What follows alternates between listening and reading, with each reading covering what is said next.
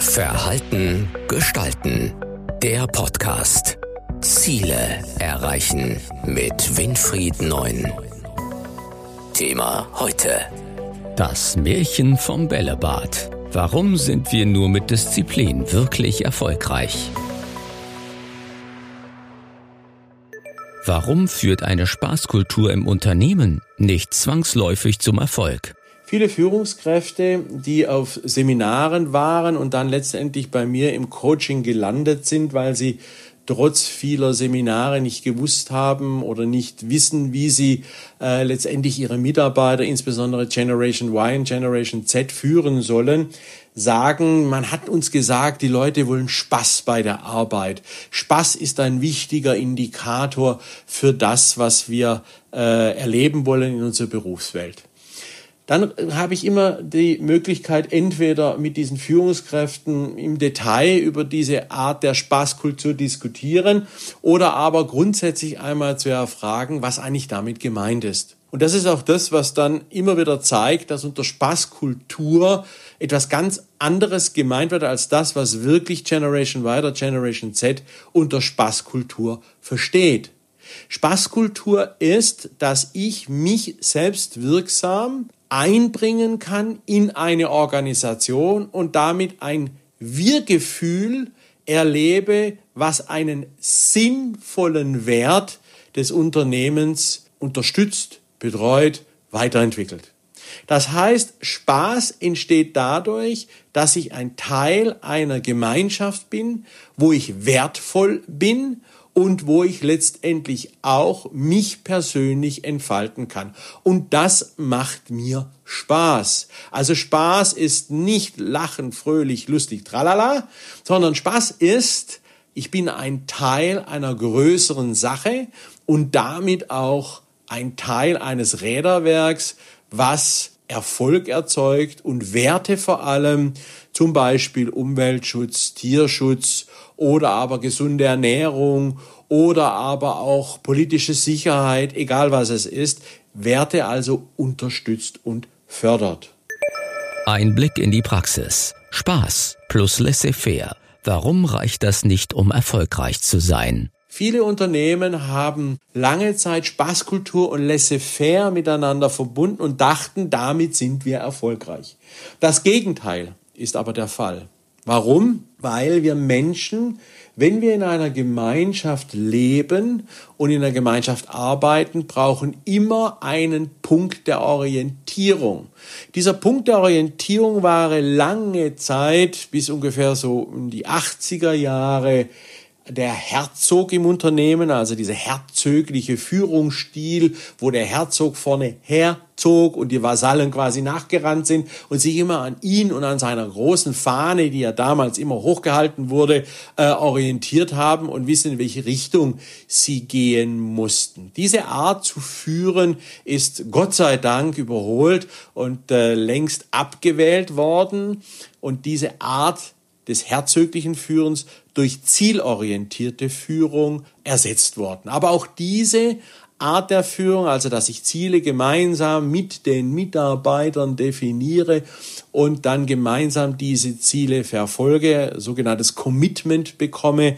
Auch das ist schon längst überholt, denn die Ziele wurden inzwischen durch Werte ersetzt. Werte im Sinne einer gesellschaftlichen Veränderung, die durch dramatische soziologische, kulturelle, klimatechnische oder ökonomische Situationen entstehen und diese Werte, die dann dort definiert worden sind oder definiert werden, sind die Guideline für das, was man letztendlich dann erreichen will. Denn diese Werte helfen den Mitarbeitern, sich zu orientieren. Sie geben wie Leitplanken auf einer Autobahn die Begrenzungen links und rechts, lassen aber ausreichend Raum, sich selbst zu verwirklichen und machen Arbeit sinnstiftend, weil ich einer größeren Sache diene und einer größeren Sache dann auch gerecht werden will. Und das ist das, wo man sagt, das ist richtig, Dort kann man dann erfolgreich sein, weil es macht nicht jeder nur irgendetwas wie bei Laissez-faire. Jeder hat unterschiedliche Vorstellungen über Werte und Ziele, sondern man hat gemeinsame Werte, die man intensiv als Team versucht zu verfolgen. Wie wichtig ist Disziplin für den Erfolg? Aber auch Werte verfolgen, was gerade die im Moment sehr intensiv betriebene Diskussion des Klimaschutzes auch zeigt. Werte zu verfolgen heißt auch diszipliniert zu sein. Disziplin, ein oft ja, missachtetes und als sehr negativ angesehenes Wort, kommt meines Erachtens nach, so auch in vielen meinen Coachings, immer mehr und mehr wieder in den Fokus des Denkens der Menschen, denn wenn wir wirklich für die Umwelt etwas tun wollen, müssen wir uns selber disziplinieren. Wir müssen verzichten und Verzicht heißt Disziplin und Disziplin ist auch ein Stück Verantwortlichkeit. Wer Disziplin übt, zeigt Verantwortung gegenüber dem anderen, gegenüber dem Unternehmen oder eben auch gegenüber der Umwelt und sorgt dafür, dass die Werte, nämlich eine lange Existenz unserer Erde oder aber ein erfolgreiches Agieren des Unternehmens an den Märkten, dass eben diese dann auch realisiert und umgesetzt werden. Diese Werte, die dort existieren. Und deswegen ist es wichtig, dass wir lernen, auch diszipliniert zu sein. Disziplin heißt in unserem Gehirn, dass wir oft aus der Objekterkennung kommen, also sprich, wir sehen Missstände, wie jetzt beim Klimawandel zum Beispiel, die wir ja schon viel früher erkannt haben, schon in den 70er Jahren haben wir das erkannt, aber eben weil wir nicht diszipliniert waren und uns diszipliniert konsequent der Sache gewidmet haben, stehen wir heute noch schlechter da wie in den 70er Jahren, wo schon damals äh, diskutiert wurde, dass die Umweltverschmutzung irgendwann unsere Erde äh, so stark belasten wird, dass wir da ein Problem kriegen.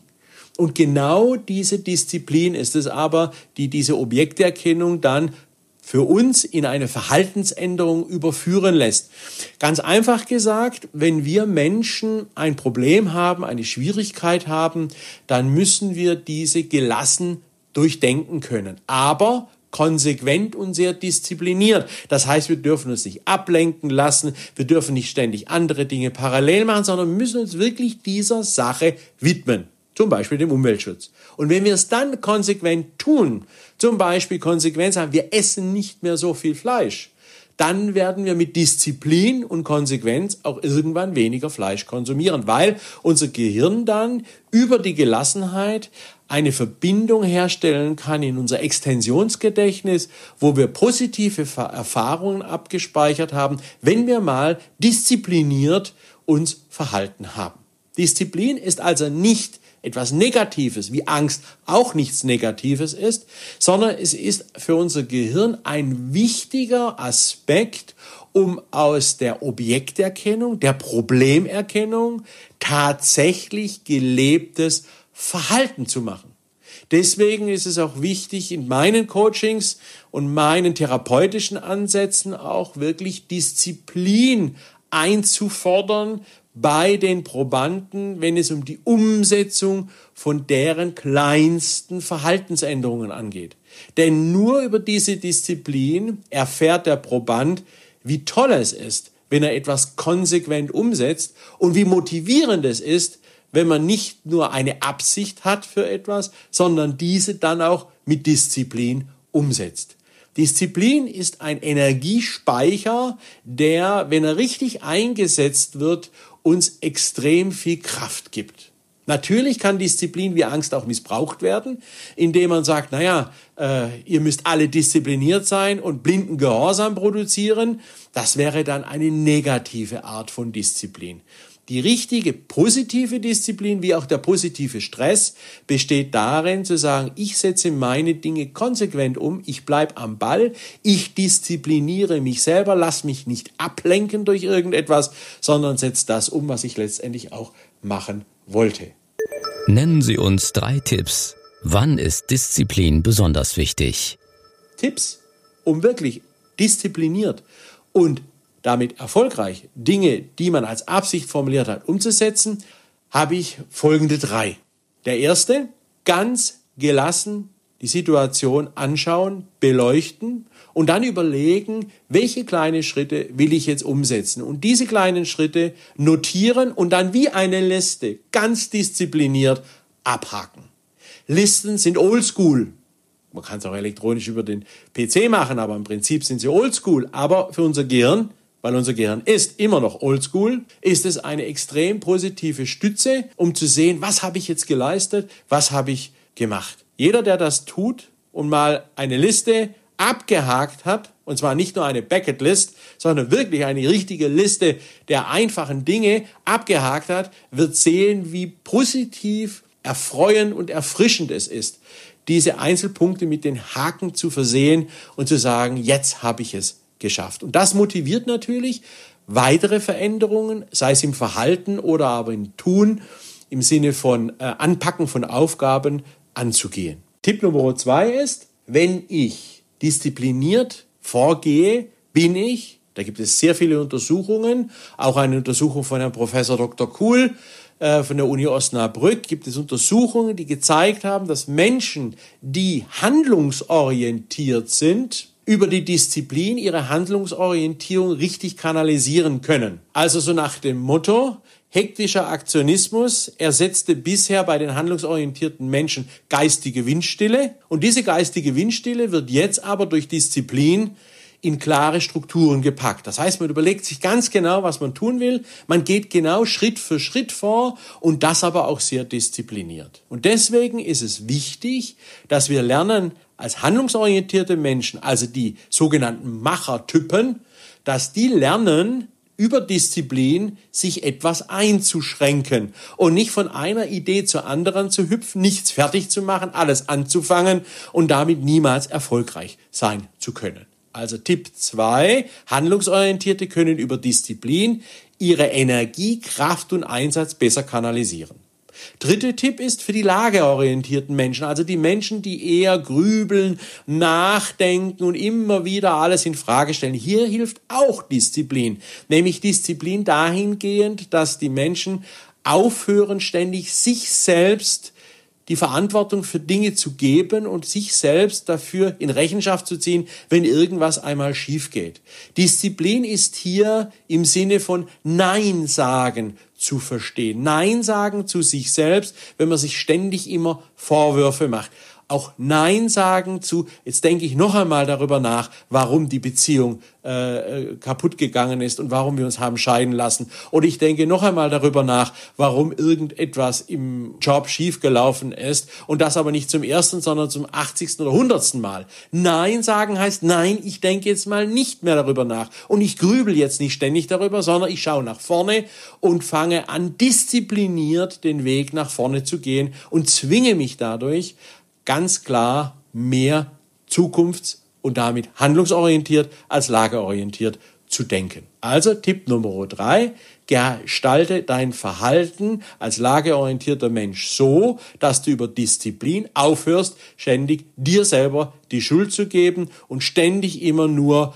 nachzufassen und zu recherchieren, warum bei dir irgendwas schiefgelaufen ist ohne Zukunftsperspektive. Sei einfach mehr diszipliniert im Umsetzen. Das war Verhalten gestalten. Der Podcast für Innovation, Führung, Resilienz und Digitalisierung. Weitere Informationen zu diesen Themen und zu Winfried Neun finden Sie im Neuen Zeitmagazin auf der Webseite verhaltengestalten.de.